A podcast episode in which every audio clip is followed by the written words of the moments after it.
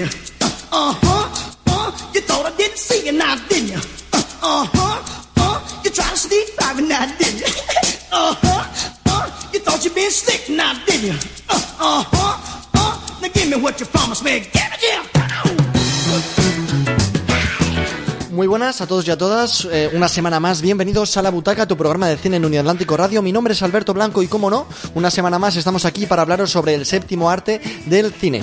Eh, como vaticino todas las semanas, no me encuentro solo. Una semana más me acompaña mi fiel colaborador Diego Aramburu. Buenos días. Lo vaticinas básicamente porque sabes que estoy aquí, entonces puedes predecir que, que voy a hablar después de ti. Es- Sí, o sea, es como algo lógico de yo hablo, luego tú hablas, o sea, formato de entrevista, pero en plan colaborador, porque no te estoy haciendo preguntas. Simplemente venimos aquí a comentaros la actualidad de- del cine. Una actualidad que, bueno, eh, esta semana no hemos tenido muchas sorpresas. Sí que es verdad que hemos tenido algunos trailers de los que hablaremos, como el tráiler de A Quiet Place 2. Hemos tenido también un pequeño avance de Stranger Things, eh, entre muchísimos otros. ¿Por dónde quieres empezar, Diego? Eh, vamos a quitarnos el que más pereza me da de, ¿Nos de todos el que más pereza te da de todo? Sí, básicamente porque si no, sé que lo vamos a dejar para el final y me va a dar todavía más pereza.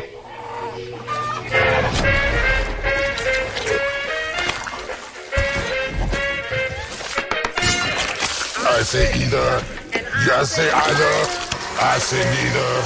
I say neither. Either, either. Either, neither. Let's call the whole thing off. ¿Perdona? nhầm nhầm. Estamos hablando del tráiler de Venom 2, la nueva película secuela eh, de, de- de una primera que lo petó bastante internacionalmente y sorprendentemente también. Una película dirigida por Andy Serkins, protagonizada por Tom Hardy y Woody Harrelson, eh, que en este caso interpretará a Carnage, eh, uno de los mayores eh, villanos del, del arácnico, del arácnido, perdón, trepamuros Spider-Man, y que ya se ha anunciado, o al menos se mantiene, en la línea de que no va a estar conectada con el universo cinematográfico de Marvel. Des- desahógate, Diego. A estas alturas yo creo que todos son ya conjeturas a nivel de... Mira, me voy a mojar y voy a decir que seguramente en Spider-Man 3 no vamos a ver ningún tipo de conexión rollo Venom o, o el, cuál era el otro que... Andrew Garfield. No, no, Morbius, Morbius.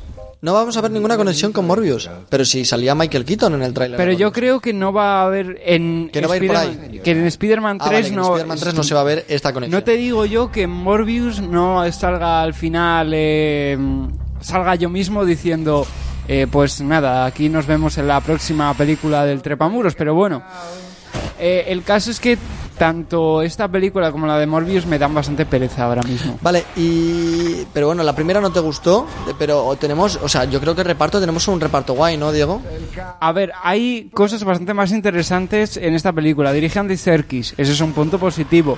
El ¿Qué más director ha de dirigido Andy Serkins? Porque yo no le tenía muy fichado a nivel de Eh, dirección. hizo una versión para Netflix del libro, Del libro de la, la selva. Sí. Sí, del libro de la selva, de la Eh. Jungle sí. Luego, eh, el director de fotografía de esta es el director de, De Tarantino, ¿no? Sí. Pero la guionista sigue siendo la misma que escribió 50 sombras de Grey. Bueno, todo en esta vida no se puede tener y presupuesto no hay para todo. Y yo una cosa que sí que espero que mejoren, que me falló un pelín, eh, son los los efectos especiales, que a mí me... Ah, el Carnage que sale por ahí me sale un contraluz un poco extraño. Eh, es que parece un videojuego. Sí, parece un poco de videojuego, con buenos gráficos, pero videojuego. Y vamos a hablar también de una película que esta sí que esperamos con más fanatismo. En este caso hablamos de la nueva producción de A24, de Green Knight, que, que madre mía, ha salido tráiler hoy 11 de mayo y... Oy, oy, oy, ¿Qué es esto, Diego? Por Dios. Es A24 la película. Si, A tuviéramos... Lo que, lo que podemos en A24, toma. Básicamente es como tenemos un buen equipo para hacer eh, producciones, imágenes bonitas y además que signifiquen cosas profundas. Y ya está. Y encima te lo mezclamos con fantasía y ficción medieval y pues te vas a llorar un De rato. hecho, me suena, no sé de dónde viene lo de Green Knight, pero me suena que ya hay una película previa y que supongo que habrá una leyenda que venga de esto. Lo investigaré para próximos Bueno, vamos a hacer un programas. monográfico de, de la película de Green Knight. Pero bueno, A24, que es una de las productoras que más eh, auge está teniendo en, en críticas y en, en taquilla no sé tanto, pero sí sobre todo en críticas y en acogida a nivel de, de la industria de Hollywood, ¿no, Diego? Sí, a ver, en taquilla hacen cosas más discretas porque Hmm. tampoco son un estudio para todo el mundo. Entonces creo que no sé si la película más taquillera que tienen es Lady Bird o creo que puede ser Hereditary, habría habría que Pero mirarlo. bueno, me refiero a lo que voy, que, que hacen, o sea, a nivel de crítica lo están petando y eso sin duda. Porque cada película que sacan es una puja segura que va a estar bien, o casi, Mm. o casi seguro. En su casi totalidad podemos decir que casi totalmente seguro que sí. Que casi totalmente estamos seguros de que totalmente Mira, es bastante probable hay una película que sea del- probable que salga bien. Eh, hay una película del 84 titulada El Caballero Verde que tiene un 4,5 en IMDB y un 12 en Metascore. O sea que yo creo que lo tienen fácil para superarlo. Bueno, yo a mí lo que me llama un poco la atención es que eh, al parecer vemos aquí como unos una especie de Attack on Titans porque salen hombres enormes caminando y me quedo como ok. Pero bueno, la, la puesta es a 24, es decir, eh, es raro que salga mal. Pero sí que es verdad Es que raro en general, pero que salga mal. es pro- o sea, también puede ser, es decir, están, apunta- están apostando por una cosa eh, un tanto peculiar para lo que es A24, que suelen ser películas más pequeñitas y más intimistas. Mira, yo hay una película de ellos que la empecé a ver, me estaba gustando mucho, pero no la he acabado de ver todavía, lo confieso que es eh, It Comes at Night, o sea, viene de noche. Hola, ¿qué tal? O sea, la, la premisa es bastante distinta, yo creo, a lo que me esperaba. O sea, te- no he visto el tráiler, pero el, el póster engaña mucho de lo que va la película. Y, de mo- y lo que vi sí que me pareció una película muy interesante. Lo que pasa es que no sé cómo acababa. Eh, vale, no, estaba, estaba mirando, perdona ahora, estaba mirando cuál era, porque sí que me sonaba, pero no, no... O sea, en el, en el póster sale un perrete y la oscuridad.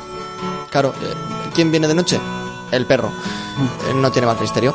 Eh, eh, bueno, estamos escuchando ahora eh, la, la canción de créditos de Knives Out. Puñales por la espalda, iba a decir cuchillos por la espalda. Eh, ¿Por qué motivo estamos escuchando esta banda sonora? Porque va a haber una segunda parte. Y bueno, dirigida y protagonizada por, al menos tenemos un cast Dirigida- más o menos ya orientativo.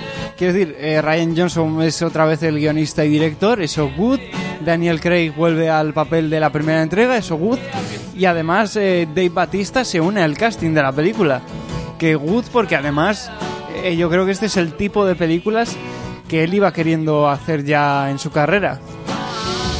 Ok, o sea, a mí la, yo te- yo- fuimos a ver la primera juntos y salimos bastante contentos, sobre todo porque es una vuelta de tuerca en los relatos de Agatha Christie y, y que vacila un poco y juega con el espectador y a mí eso me mantiene despierto cuando veo la peli. Lo que pasa es que yo no sé cómo va a hacer funcionar una segunda parte porque a fin de cuentas el personaje de Daniel Craig era más un secundario para mofarse del estereotipo del investigador protagonista y no sé si o sea, no sé si le van a dar el papel protagonista de la segunda parte o va a volver a ser un secundario dentro de la historia de otra persona. Bueno, habrá que verlo y esperar. ¿Tenemos fecha de estreno para esta peli, Diego? No, pero se sabe que Netflix ha puesto Ha guita. puesto, ha puesto guita. Sí. Ha puesto guita. Para lo que sí que están poniendo guita es para las nuevas producciones de Marvel Studios, eh, ya que hoy, se, hoy 11 de, de- de mayo, se anuncia que ha terminado la grabación de Miss Marvel, película que, bueno, serie, perdón, que se estrenará en Disney Plus a finales de este año y que eh, conectará con la, la secuela de Capitana Marvel en esta ya nombrada como, como The Marvels. Eh, ¿Qué esperas tú de, de esta serie eh, que viene ya de unos cómics que han sido bastante aclamados en los últimos años y que han conectado bastante bien con la audiencia joven? Yo creo que lo que tienen que hacer es eh, abrazar un poco el background cultural del personaje que protagoniza la historia, pues es la primera superheroína de Marvel musulmana. Entonces, quiero decir, como de, de la misma forma que con Black Panther han intentado abrazar un poco la cultura africana con otras producciones, estoy seguro de que quieren abrazar otras culturas distintas. Yo diría que con esto tienen que hacer un poco lo mismo para que el producto se diferencie de otros proyectos adolescentes de superhéroes como puede ser Spider-Man, por ejemplo. Claro, es decir, yo creo que se está montando aquí una pequeña, eh, un pequeño grupete de jóvenes vengadores, podríamos decir, y de jóvenes promesas para el mundo de Marvel, eh, como es el grupo de Tom Holland, de la que va a hacer- la que va a salir en Falcon, que ahora no me acuerdo muy bien de su nombre. Eh, En Falcon. en Falcon, no, perdón, en Ojo de Halcón. Eh, Kate Bishop, Hailey Steinfeld. Henry Steinfeld. Eh, y, y que se está montando aquí un pequeño grupo que, que mola. Una serie que yo espero con muchísimas ganas y que seguro que, que funciona bien entre el público, o al menos eso esperamos. La semana pasada eh, hablábamos de eh, una película que teníamos muchísimas ganas de ver y que a uno de los dos le ha gustado y al otro le ha defraudado un poquito. ¿Sabes de qué película estoy hablando, Diego? Eh, Te dejo pensar mientras escuchamos la banda sonora de la película. Sigue pensando, Diego. ¿No será los Mitchells contra las máquinas? No. Bueno, te voy a dejar seguir pensando mientras pasamos a la siguiente noticia, ¿vale, Diego? La siguiente noticia es que esta semana tenemos, al menos en Santander, en los cines de Peña Castillo, eh, la nueva película de Zack Snyder, que iba directa para Netflix y que al parecer va a tener un estreno limitado en cines, llamada Army of the Dead. Una nueva película que no sé si muy bien si es secuela de la original, Diego, de la primera que hizo él. No, creo que no es secuela, creo que es su propia cosa individual. su propia cosa individual, pero bueno, con el mismo rollo de la primera. Eh, protagonizada por el que hablábamos ahora, eh, Dave Bautista. Eh, Bautista. Ba- Batista. Que Bautista no es lo mismo que Batista, importante. Bautista. Quiero decir, eh, entra y va purificando a los zombies. Claro. ¿Sabes? Es que no, Le- yo les echa el agua bendita y de Claro, repente ya no son Es que yo soy de la Salle y en la Salle el creador de la Salle es Juan Bautista, entonces me lío a veces. Eh, Buen eh, nombre, ¿eh? Claro, Juan Bautista de la Salle. Eh, pero bueno, que, que, que guay, ¿no? O sea, zombie, sangre y estará pepino, seguro. Eh, nosotros iremos a verla y os traeremos la semana que viene la review.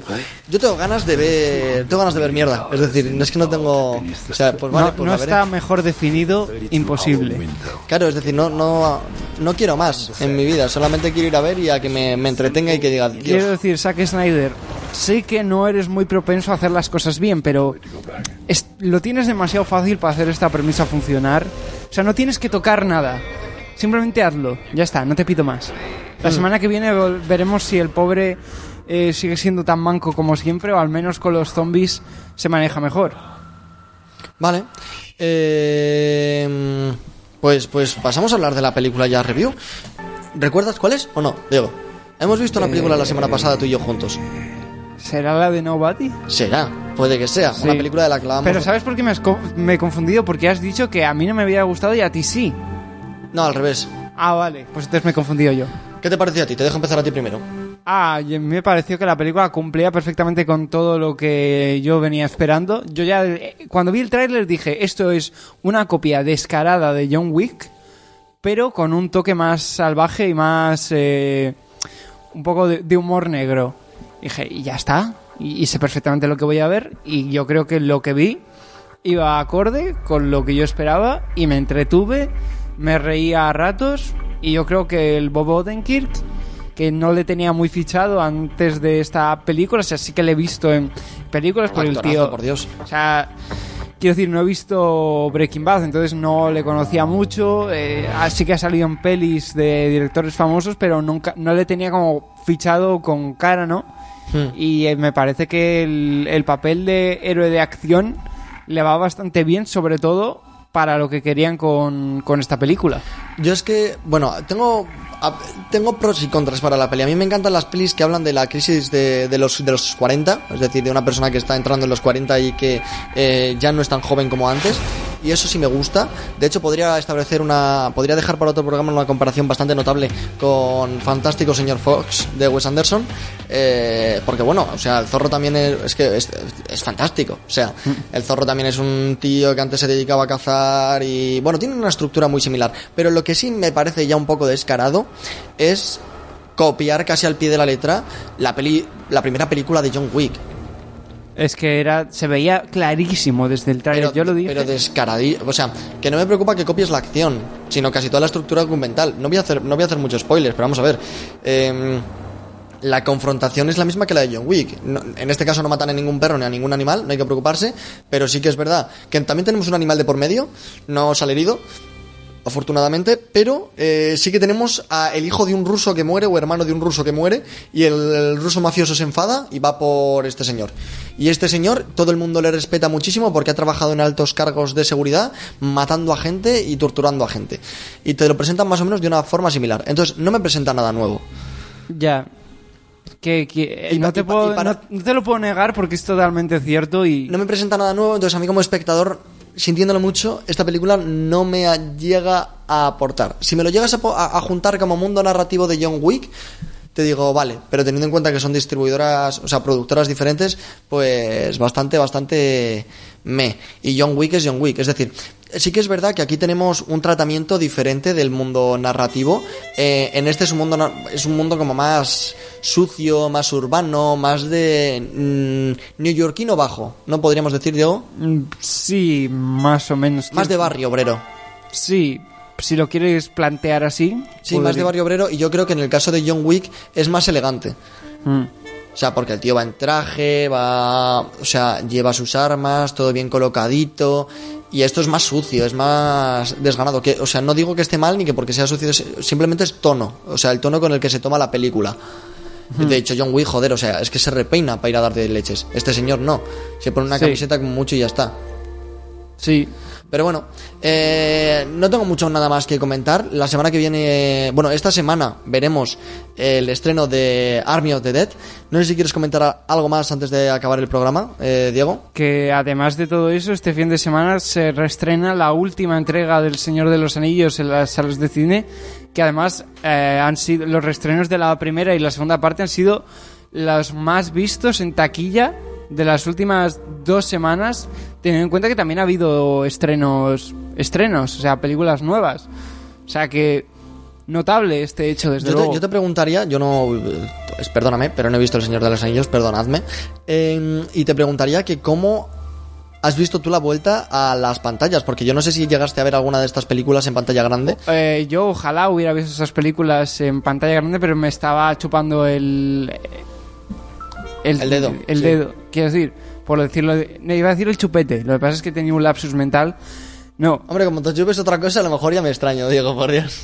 Eh, entonces, eh, yo no había visto estas películas en la gran pantalla. Las he visto 3.000 veces en televisión, ¿no? ¿Mm? Pero sí que es cierto que aporta el ya no solo el hecho de verlas en la gran pantalla, sino el hecho de verlas espaciadas, porque normalmente pues cuando ves El Señor de los Anillos sueles vértelas en tres días o en un día, o sea, la gente ya está acostumbrada a vérselas en maratón, entonces el hecho de tener una semana como para procesar eh, las Información, películas, sí.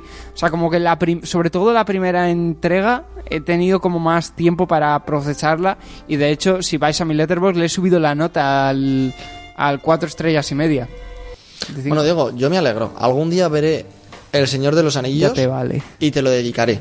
Hasta Mm. entonces, esperamos al programa de la semana que viene. Esto ha sido La Butaca. Mi nombre es Alberto Blanco. Y, y ver cine, y ver series, ir al cine y, y- y- y comprar, comprar, consumir este séptimo arte que es maravilloso y que tanto nos alegra, ¿no, Diego? Sí, ¿por qué no? Muchísimas gracias por escucharnos una semana más. Esto ha sido todo y nos vemos la semana que viene. I'm coming home, baby. Come on home, Coming home, baby, now. you know I'm waiting here for you. I'm coming home now, real soon. You've been gone, I'm coming home, baby, now. you don't know what I'm going through. I'm coming home, I know I'm overdue. Since you went away, Expect me any day now, real soon. I'm coming home, come on home, coming home, baby, now. you know I'm praying every night. And everything is gonna be fine. Please come on, Coming home, baby, now. I want to feel you hold me tight. Expect to see me now anytime. When I'm in your arms, You're in my arms, I'll